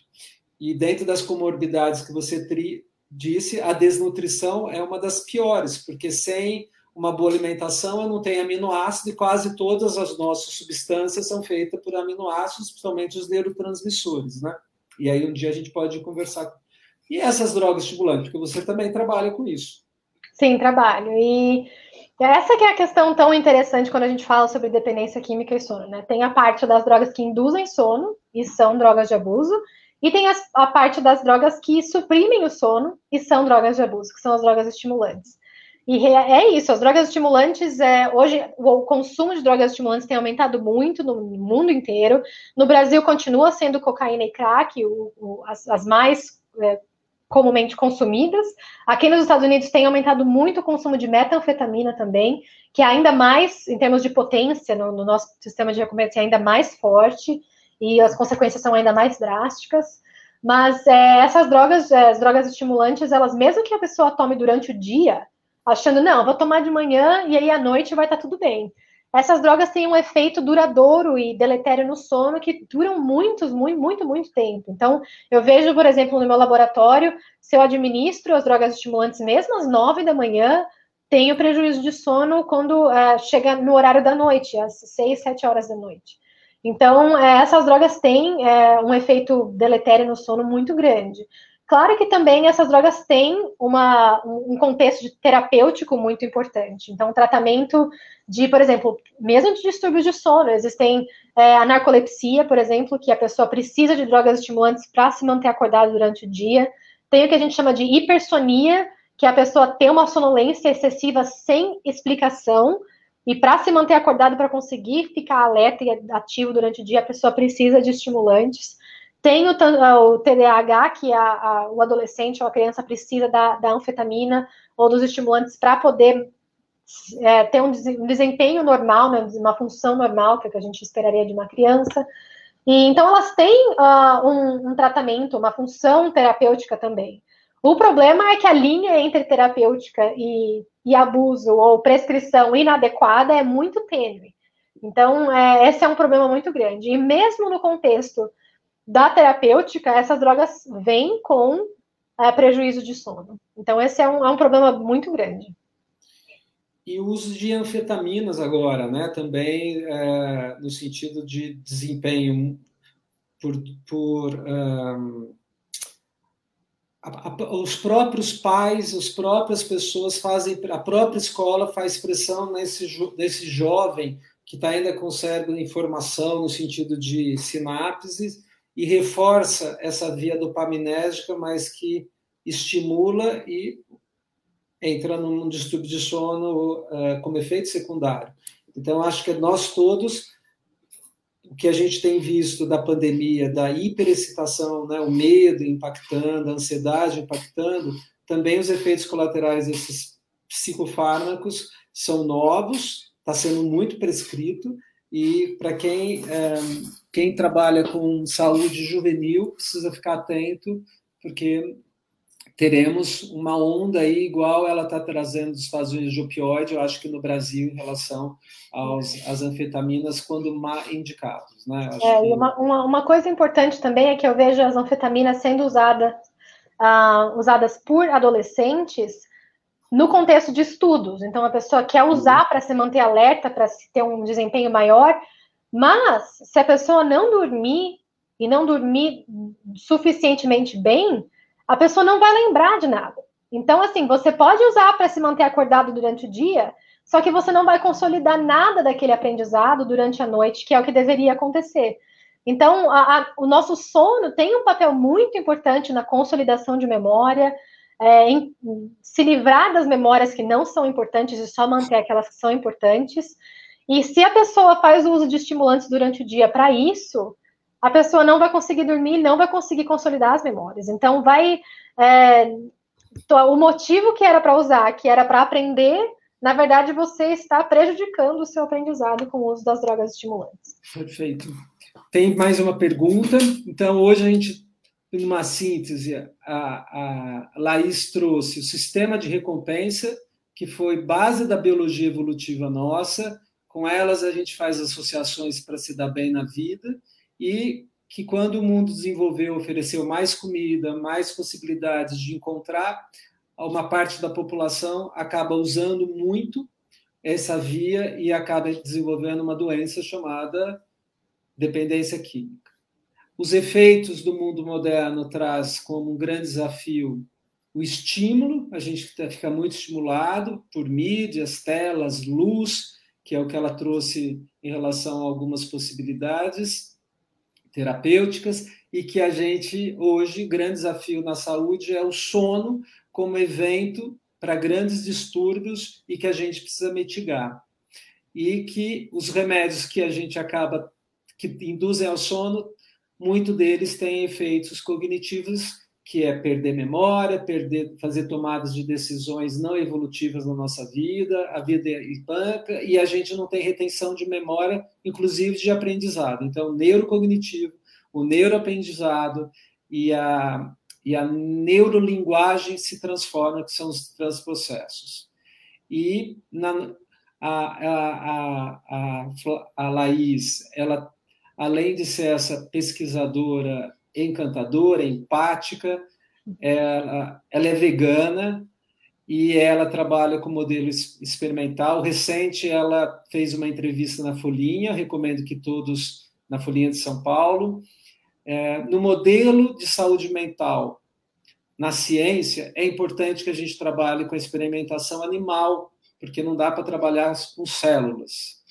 E e tudo isso tem um processo ético envolvido de muito respeito. Eu trabalhei com modelo experimental e a gente tem que respeitar os cientistas que trabalham. E olha a grande questão da, da, da, da Laís, ela é vegana e trabalha com modelos experimentais. Então, é uma pessoa ímpar. As receitas da vegana, ela vai poder falar lá. Alguém per perguntou depois sobre o teu Insta, e você pode interagir. A gente está tá mas aí te faltou falar da maconha. E aí eu acho que é importante a pergunta da, da Narayana Bombonati. Obrigado pela pergunta. O que vocês acham sobre canabidiol para distúrbio do sono? Eu usei, tive depressão, ansiedade, muita insônia, ficou crônico. Esse é, esse é um, um problema grande, porque o canabidiol especificamente tem, tem crescido muito o interesse no uso de canabidiol para questões médicas, o uso médico do canabidiol, e realmente tem indicações. E é, tem, tem muita gente, inclusive, que faz o uso da maconha por, por questões de distúrbio de sono, não, não prescrição, obviamente, mas as pessoas que fazem uso por, por né, é, sem, sem a prescrição, sem o contexto médico, falando, ah, me ajuda a dormir. Mas o que a gente vê, na verdade, em pesquisas, tanto pré-clínicas como clínicas, é que o canabidiol e a maconha fazem, induzem prejuízo de sono. Então, muitas vezes o que acontece é, assim como as drogas benzodiazepínicas, dependendo do contexto do seu distúrbio de sono, pode ser que o canabidiol ou a maconha te ajudem a começar a dormir. Mas quando você vai ver a, a qualidade do sono, ou a sua arquitetura do sono, as fases do sono, o prejuízo é muito grande. Assim como todas as outras drogas de abuso, ele também, o canabidiol e a maconha, diminuem o tempo de sono REM, diminuem o tempo de sono profundo, que é o sono de ondas lentas, e isso pode trazer, como a Narayana trouxe aqui, uma insônia que, infelizmente, muitas vezes pode acabar sendo crônica. E isso, é, se você fez o uso crônico de canabidiol, pode ser também, como a gente falou, da insônia rebote, pode estar associado com o fato de que você fez interrompeu o uso e agora você está, infelizmente, vendo o que é a insônia rebote com a interrupção do uso. Mas o próprio uso dos canabidióis, é, infelizmente, é acompanhado é, de distúrbios de sono também, apesar dos outros usos médicos que o canabidiol tem. Perfeito. Importante, talvez, é, só para a gente finalizar, a diferença do canabidiol e o tetraídro, né, no sentido do THC, acho que para as pessoas entenderem do que a gente está falando, ela fez o uso de um, de um fármaco extraído e purificado, eu entendi, mas e tem a maconha que é do uso recreativo. Vou colocar o que eu vejo, uhum. eu entendo que as pessoas que têm o consumo recreativo é, da maconha, eu comparo um pouco ao Zolpidem, ao Estinox, ao Pats, porque vai tem uma ablação do sonho, então são sonos sem REM, né, que tem esse prejuízo, que leva a uma letargia e dificuldade de concentração, de uma maneira geral, para a população jovem.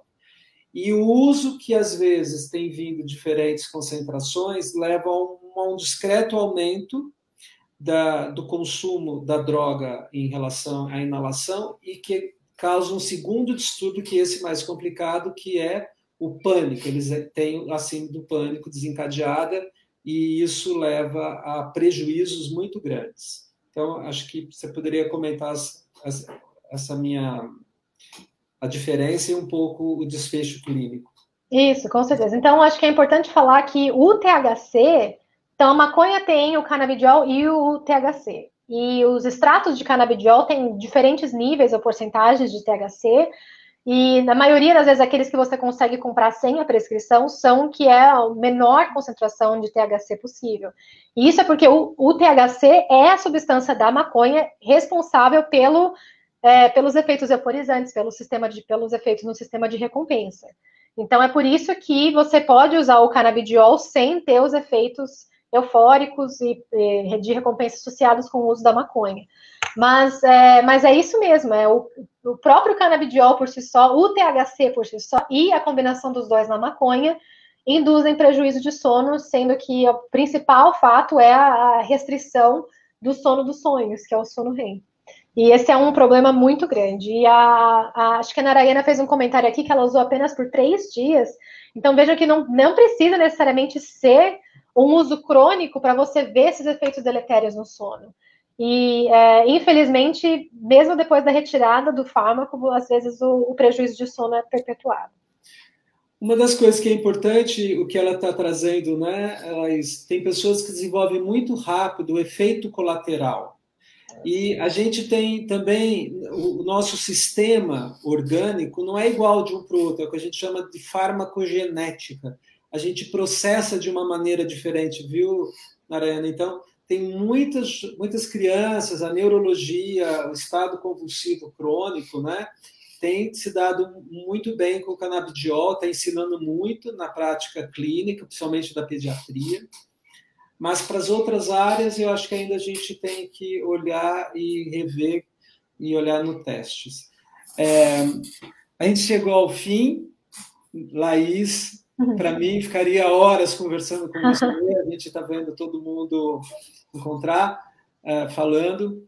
Queria que você deixasse as suas mensagens e trouxesse o seu lado uh, a mulher, a cientista que cozinha, que está nos Estados Unidos, numa comunidade outra, e é empática, tua, e uma mensagem para todos nós em relação a esse momento que o mundo está passando.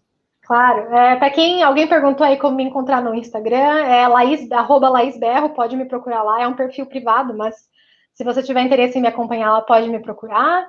E eu fico muito feliz de poder trazer isso aqui para vocês. É, eu vou, vou falar que vir para os Estados Unidos e trazer a minha carreira aqui para os Estados Unidos não foi uma decisão fácil. É, a, a, gente, infelizmente, hoje em dia, a gente né, não tem tanta investimento na ciência no Brasil, que é extremamente triste mas eu tento continuar contribuindo com a ciência brasileira pelo fato de eu sou é, orientadora e professora do membro do corpo docente da, do programa de, de pós-graduação em ciências da saúde na Universidade Estadual de Santa Cruz, lá em Ilhéus, na, em, no, em Brasil. Eu sou pesquisadora associada do Instituto do Sono também, é, em São Paulo, e eu tento sempre trazer, tanto trazer estudantes do Brasil para cá, para terem essa experiência da pesquisa, e fazer com que as pessoas mantenham a paixão e a, a, aquela, aquele brilho nos olhos pela ciência, porque mesmo com a dificuldade no Brasil, a ciência é tão, tão importante. É como você falou, fazer pesquisa com animais, tem tanto é, né, é, tabu acerca disso, muitas pessoas que são contra, mas todo mundo hoje que está tomando a vacina contra a Covid-19 é graças a pesquisa com animal. Todas as pesquisas, as vacinas disponíveis hoje contra a Covid-19 foram testadas em animais e é só por causa da pesquisa animal que elas conseguiram chegar no mercado tão rápido para a gente ter uma resposta imediata e rápida e, e adequada à pandemia que estava acontecendo e continua acontecendo. Então, é, eu acho que é, é isso. A, a, ciência ela é extremamente importante. É, a gente precisa da ciência. Espero que o Brasil no futuro volte a investir na ciência tanto quanto investiu no passado, porque o Brasil está cheio de pesquisadores brilhantes. Cada vez que eu entro em contato com um estudante brasileiro que continua persistindo na ciência, apesar dessa dificuldade que a gente passa no Brasil né, no investimento na ciência, eu fico apaixonada em ver os estudantes que continuam firme e forte e os pesquisadores existem, eles estão no Brasil, eles estão tentando. Então, não é culpa dos pesquisadores, né? A gente precisa é, né, entender a importância da pesquisa, a importância dos pesquisadores nisso tudo. E acho que é legal que você falou da questão de eu ser vegana e fazer pesquisa com animal. Essa é uma questão, uma pergunta que sempre vem. E é, eu repito uma frase que um amigo meu um dia me falou que para mim resume é, essa minha condição, né? Pela é, o fato de eu ser vegana é pela, pela saúde, a saúde minha, a saúde dos animais que são criados é, em, em, situações horrendas para consumo, né? Infelizmente, muito, esse é o caso de é a maioria da, da situação, e também pela saúde do meio ambiente. Essas foram as três principais motivos para eu virar vegana. E também pela saúde, eu faço pesquisa animal e eu recebi a vacina contra a Covid-19 para manter a minha saúde e a saúde da população em geral. Então, é, é, eu acho que essa é a, mensagem, né, que você trouxe, essa questão de, de ser vegana. É, essa é, a, é a, o, o, a reflexão de você entender a importância de todos esses fatores para a saúde, né? Então, você, eu acho que a associação que vocês têm é, traz essa questão tão importante de você entender a importância da alimentação, a importância de tantos fatores para nossa saúde física e mental, e eu acho que essa é a coisa mais importante. A gente tenta focar na saúde como ausência de doença, mas não é isso. Saúde não é ausência de doença. Saúde é muito mais do que isso. E eu acho que esses debates que vocês estão promovendo aqui trazem esse foco na saúde é, né, como um todo, e eu acho que é extremamente importante. Fico muito honrada de poder ter, fazer parte desses debates e pelo convite que vocês me fizeram. Muito, nós que agradecemos muito, as suas palavras são conclusivas. Então, uh, que a gente busque resiliência pela ciência, pelo conhecimento, que demos chance para a gente uh, uh, recuperar.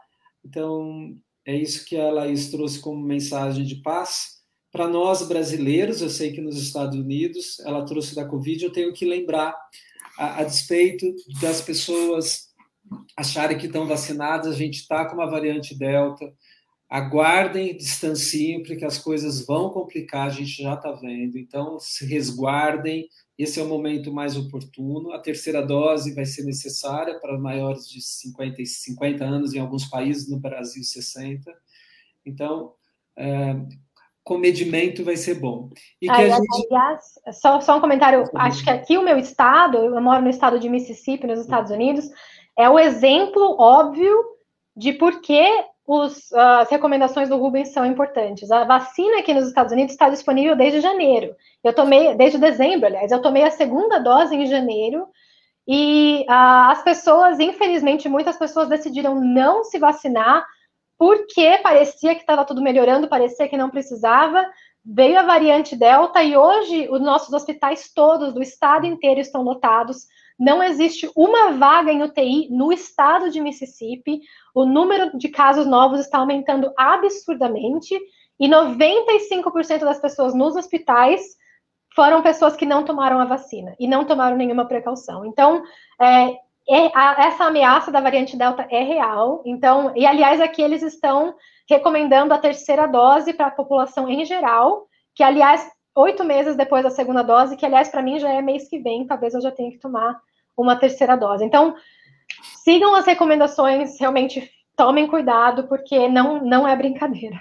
É isso aí. Então, máscaras, álcool e distanciamento, e que a gente continue se encontrando aqui. Quero agradecer a cada uma das pessoas que estiveram pelas palavras. O que nos movimenta na vida são esses feedbacks e a, o tempo de todos nós, principalmente da Laís, que doou tempo sem recurso, né, e, e completo saber que trouxe tanto é, bem-estar para todos nós, esclarecimentos e que a gente vai poder tomar decisões melhores. E todos vocês que estiveram comigo aqui e com ela, sempre uma alegria. Saio sempre renovado. Obrigado, bom domingo para todos. Obrigada, gente. Bom domingo. Obrigada, Rubens. Obrigado você.